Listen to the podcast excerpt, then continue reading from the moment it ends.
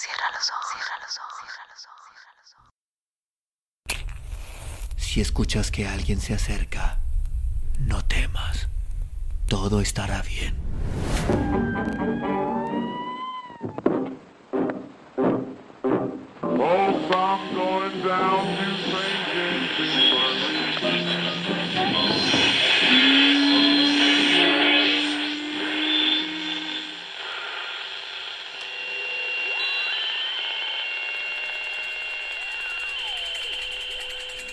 Estás escuchando, Crónica, Crónica, Crónica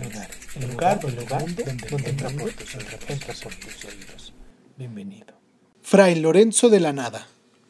Prudencio Moscoso Pastrana.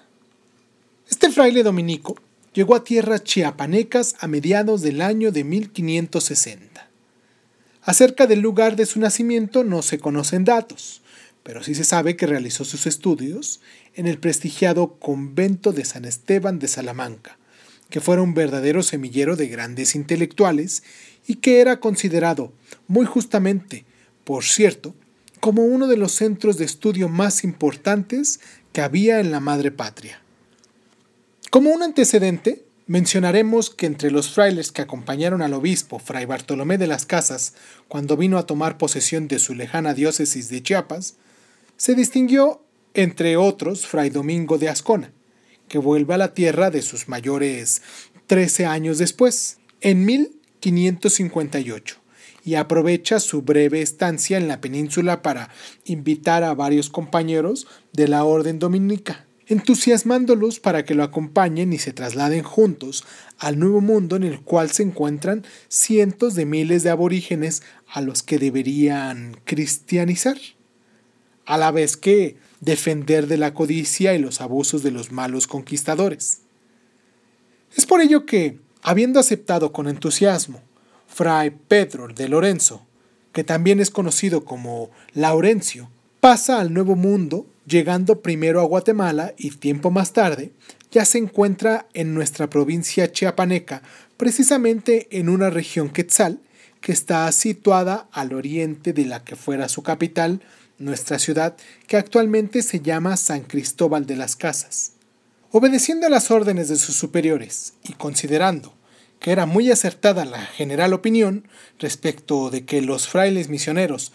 para cumplir mejor su apostolado entre los nativos, aprendieran las lenguas de los aborígenes de la región en que debían de evangelizarlos, comenzó Fray Lorenzo a estudiar con ejemplar empeño y dedicación las lenguas tzotzil y quetzal. Pronto pudo notarse que iba haciendo muy notables y rápidos progresos,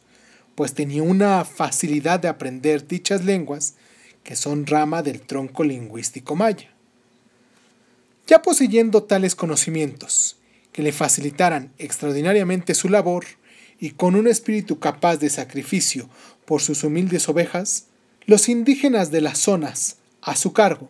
de principio Fray Lorenzo a su ejemplar obra evangelizadora, que lo coloca entre los más abnegados frailes del siglo XVI, a los que siempre se les ha reconocido una inmensa bondad en su apostolado, unida a una profunda indiferencia por los bienes mundanos, calidad que muy lamentablemente ya no fue igual en los siglos posteriores, la leyenda que contamos a continuación nos fue relatada por un sabio sacerdote san cristobalense hace ya algún tiempo, pues la conocimos por el año de 1957. Realmente lo ocurrido encierra todo un conmovedor episodio en la época de milagros y santidades, y al llegar hasta nosotros parece revivir tiempos pasados, trayéndonos al presente el grado sabor del ayer, para dejarnos en nuestro cotidiano vivir espiritualidad pura y excelsa, tan distintas al materialismo de la edad atómica.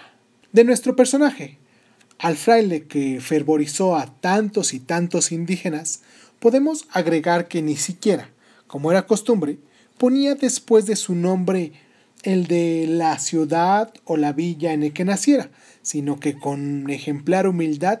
firmaba sencillamente como Fray Lorenzo de la Nada. Viajaba constantemente en visita de los poblados, grandes o pequeños, que tenía a su cargo. Y entre sus numerosos recorridos estuvo el de haber llegado, entre muchos peligros, a la desconocida e inexplorada zona en que habitaban los lacandones, es decir, a la región que, aún pasados varios años de mediados del siglo XIX, aparecía en los mapas con el nombre de desierto incógnito de los lacandones, y hoy se conoce con el nombre de la selva lacandona. En esta región desconocida, fácilmente y por los peligros al que estuvo expuesto pudo perder la vida, pues acompañado únicamente de diez indígenas que de dentro de aquellas tierras, llevando el propósito de convencer a los lacandones para que formaran un pueblo de acuerdo con las autoridades del gobierno provinciano, se puso en continuación con el cacique Chanakbal, y éste acabó por aceptar la visita de nuestro biografiado. Por desgracia, se puede afirmar que toda aquella gente estaba en contra de Fray Lorenzo, y hubo un momento en el que llegaron a la pequeña choza que ocupaba el dominico para matarlo. Pero en esos precisos instantes llegó Chanakbal, ordenando que gente armada retirara a los que amenazaban al noble fraile, y además, y con profunda lealtad hacia Fray Lorenzo, le expresó lo siguiente, según palabras del historiador Antonio de Remesal. No temas, Padre, que en mi fe viniste y en ella volverás. Bueno y sano entraste a mi isla, y sano y bueno saldrás de ella. Estos hombres que te vinieron a matar son unos locos, y echarlos de ver en sus razones, que fueron a decirte que te quieren matar. Nuestro ejemplar dominico fundó varios pueblos, y en la amplia región que ocupaban actualmente se habla de casos extraordinarios que aquel hombre bondadoso realizara.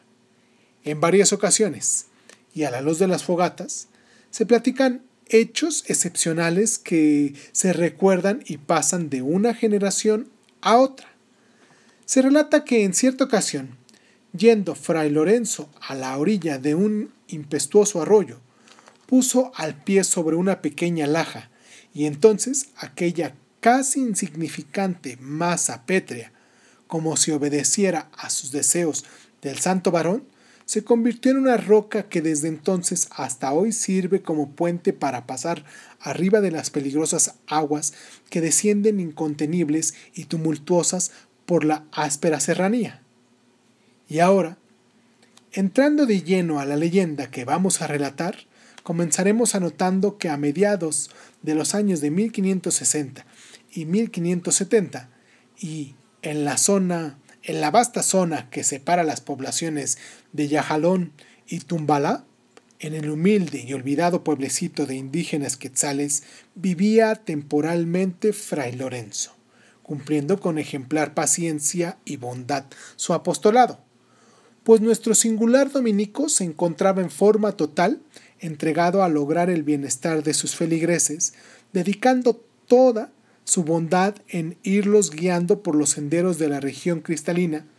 y así, mientras, en forma sencilla, afable y cariñosa, les hacía relatos de la vida de Jesús en lenguaje casi infantil para que sus pobres almas de ingenuidad campesina, acostumbradas a contemplar el infinito azul del cielo, supieran que esa maravilla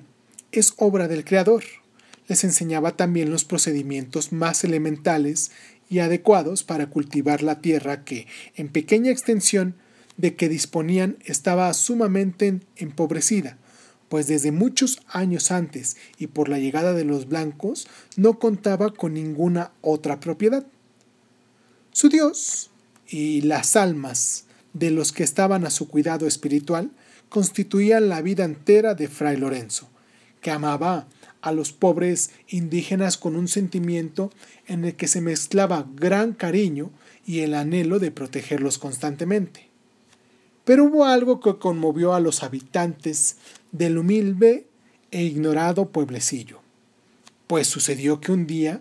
llegó hasta el grupo de modestas casas de techo de paja, donde se encontraba Fray Lorenzo ejerciendo su apostolado entre los sencillos indígenas,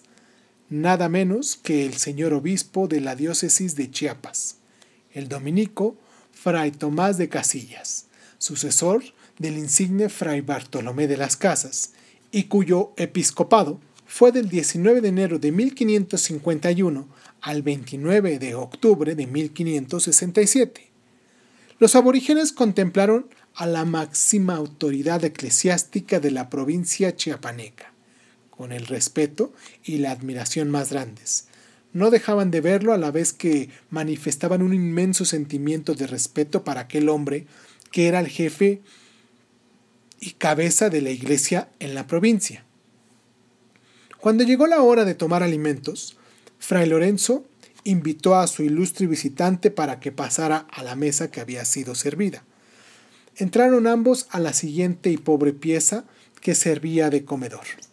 y vieron un pequeño mueble y sobre él un mantel casi diminuto, aunque implacablemente limpio, sobre el cual habían colocado un plato de frijoles y unas tortillas como únicas viandas.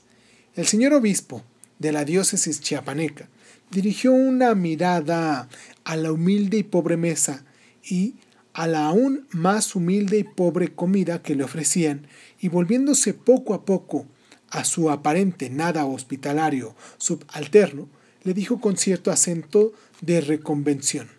Así es, fray Lorenzo, como recibís a vuestro prelado.